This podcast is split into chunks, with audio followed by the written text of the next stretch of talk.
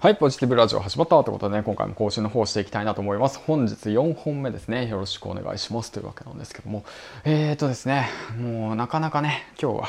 午前中からね、一緒に家族と一緒に過ごしていて、でも午後はね、少しあの、ママ友の方に遊びに行くというので、まあだからその際にね、作業の方をね、コツコツとまあやっているわけなんですけども、で、先ほどもね、ちらっとさらけ出したわけなんですけども、まあそうですよね。まあ遊んでる場合じゃないよねってなりますよね。うん、だけど実はねえっ、ー、とまあでもねやっぱ人生はね面白くなきゃ遊ばなきゃいけないということなんでコツコツとね作業しながら遊んでいきたいなと思います。よろしくお願いします。ということでね今回も配信の方をしていきたいなと思います。よろしくお願いします。僕自身がねえっ、ー、と感銘を受けたというか影響を受けたあのブロガーさんの方を紹介していきたいなと思うんですけどもうん。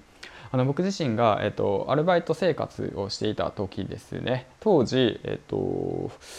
えー、といつかな工場勤務をしながら工場勤務のバイトをしていたわけなんですよ、うん、借金の返済のために、まあ、月々7万円ほど借金の方を返済していたわけなんですけども工場勤務を8時間労働した後にその後4時間以上ですね。4時間5時間労働していて食費加工会社ですね。で作業内容っていうのがそのサーモンのサーモンですよ。銀シャリの上にサーモンを乗っけるバイトをしてたんですよね。ひたすら白い服を着てずっとそういう形をね4時間以上やっていて。でその生活が大体3ヶ月ぐらいかな。3ヶ月ぐらいやってその前にもねあの新聞配達やバーで働いたりだとかあとはパチンコ屋で働いたりとかもうひたすらねあの仕事をした後にバイトでね働いて借金を返済してたわけなんですけどもとある日ですねあのとある日僕今でも覚えてるんですけどもとある日あの工場あの工場勤務終わって食品加工会社でバイトしてその後終わってで夜遅く12時ぐらいかなちょっと体がくたくたで疲れちゃってその時ねコンビニ、まあ、ローソンあセブンイレブンだなセブンイレブンの方にね、うん、と寄ろうと思って。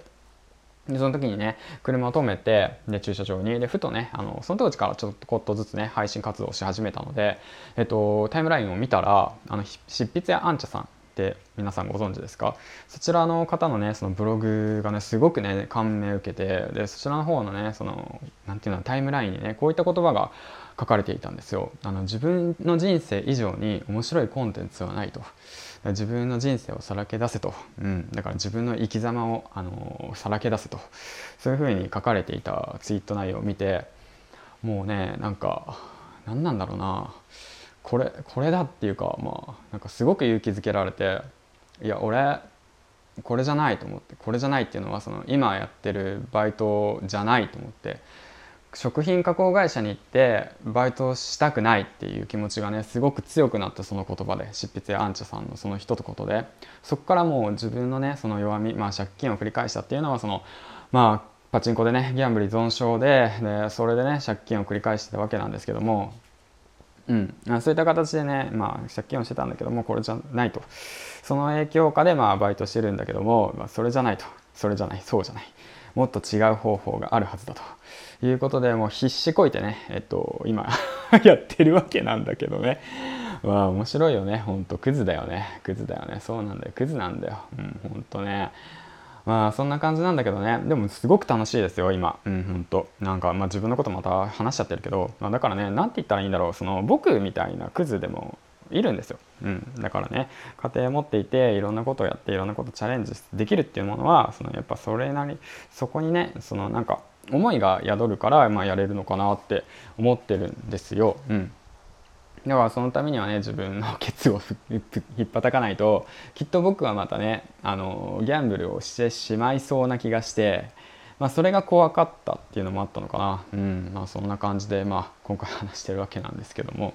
だから執筆でアンチャさんの影響を受けて、えっと、人生が好転したと。でおかげさまでいろんな方たちと出会っていろんな学びを得てで今はねそのすごく勉強がすごく楽しいというわけですね。うん。でおかげさまでねあと去年まではね一冊も本を読まなかったんですよ。一冊も本を読まなかった人間が情報発信をするっていうことに触れて、えっと、本を読み始め今年で、えっと、100冊以上本を読み始めてでなおかつねその嫁とのね仲もね意外と良くなってるんですよ。なぜかっていうと「妻のトリセツ」という本を読んで女性のねその頭の中を理解するようになったんですよねそしたらコミュニケーションが増えてであの喧嘩も少なくなったと。うん、とは自分では思ってるんですけどね。うんまあ、根本的にあの問題解決してないじゃんって思われるかもしれないですけどそこはもうなんとかクリアしていくしかないなと思っております。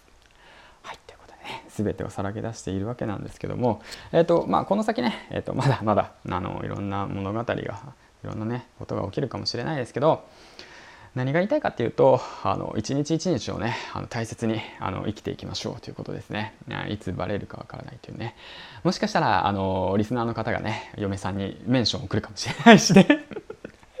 そうしたらどうしようみたいな感じなんだけどまあその時はその時でねまたあの面白いんじゃないですか。面白いってどういうことやねんみたいな感じだけどね。まあ、何が起こるかわからない、えー、そんな中でもね一日一日をねしっかりと,、えーと、ふん踏ん張って生き抜いていこうかなと思います。はいということで、えーと、長々と失礼。銀ちゃんでした。次回の放送でお会いしましょう。バイバイ。